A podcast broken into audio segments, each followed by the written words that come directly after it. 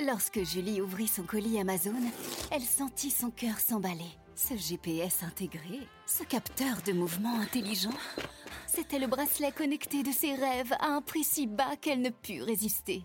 Ça mérite bien 5 étoiles. Des super produits et des super prix, découvrez nos super offres dès maintenant sur Amazon. La matinale de Radio Classique avec David Abiker. À 7h10, c'est le moment de retrouver François Vidal pour l'éditorial de l'économie avec les échos. Bonjour François. Bonjour David.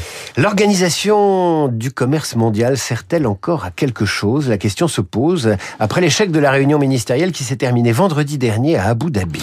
Oui, car ce n'est pas le premier, hein, loin de là même. En fait, l'OMC est aujourd'hui en état de mort cérébrale. Après deux décennies de bons et loyaux services, l'organisme qui a ouvert la voie à la mondialisation des échanges au milieu des années 90 est devenu inopérant. À l'image de l'OTAN de 2019, hein, pour lequel Emmanuel Macron avait employé cette formule, elle ne parvient plus à remplir sa mission de régulation du commerce mondial.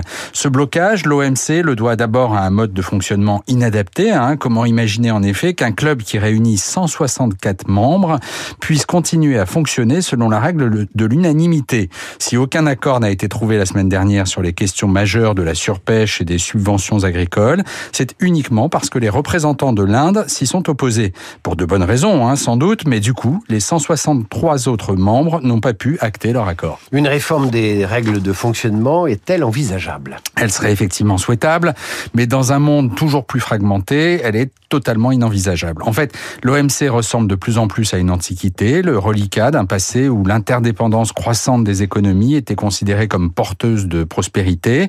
Or, cette utopie d'une mondialisation qui ne ferait que des gagnants a vécu. Les grands accords commerciaux internationaux sont complètement passés de mode, en Europe hein, en particulier, mais pas seulement. Surtout, les, barrières commerciales et douanières sont relevées un peu partout dans le monde. Entre 2020 et 2023, près de 4500 mesures restrictives ont été mises en place. Alors, pour le moment, la cote d'alerte n'est pas encore atteinte. Les trois quarts du commerce planétaire respectent toujours les règles édictées par l'OMC. Mais pour combien de temps, pour combien de temps encore? La réponse à cette question est davantage à Washington ou Pékin qu'à Genève, siège de l'Organisation mondiale du commerce. François Vidal ou l'OMC à bout de souffle. À demain, François. Dans un instant, dans deux minutes, euh, François Geffrier reçoit la directrice des études économiques du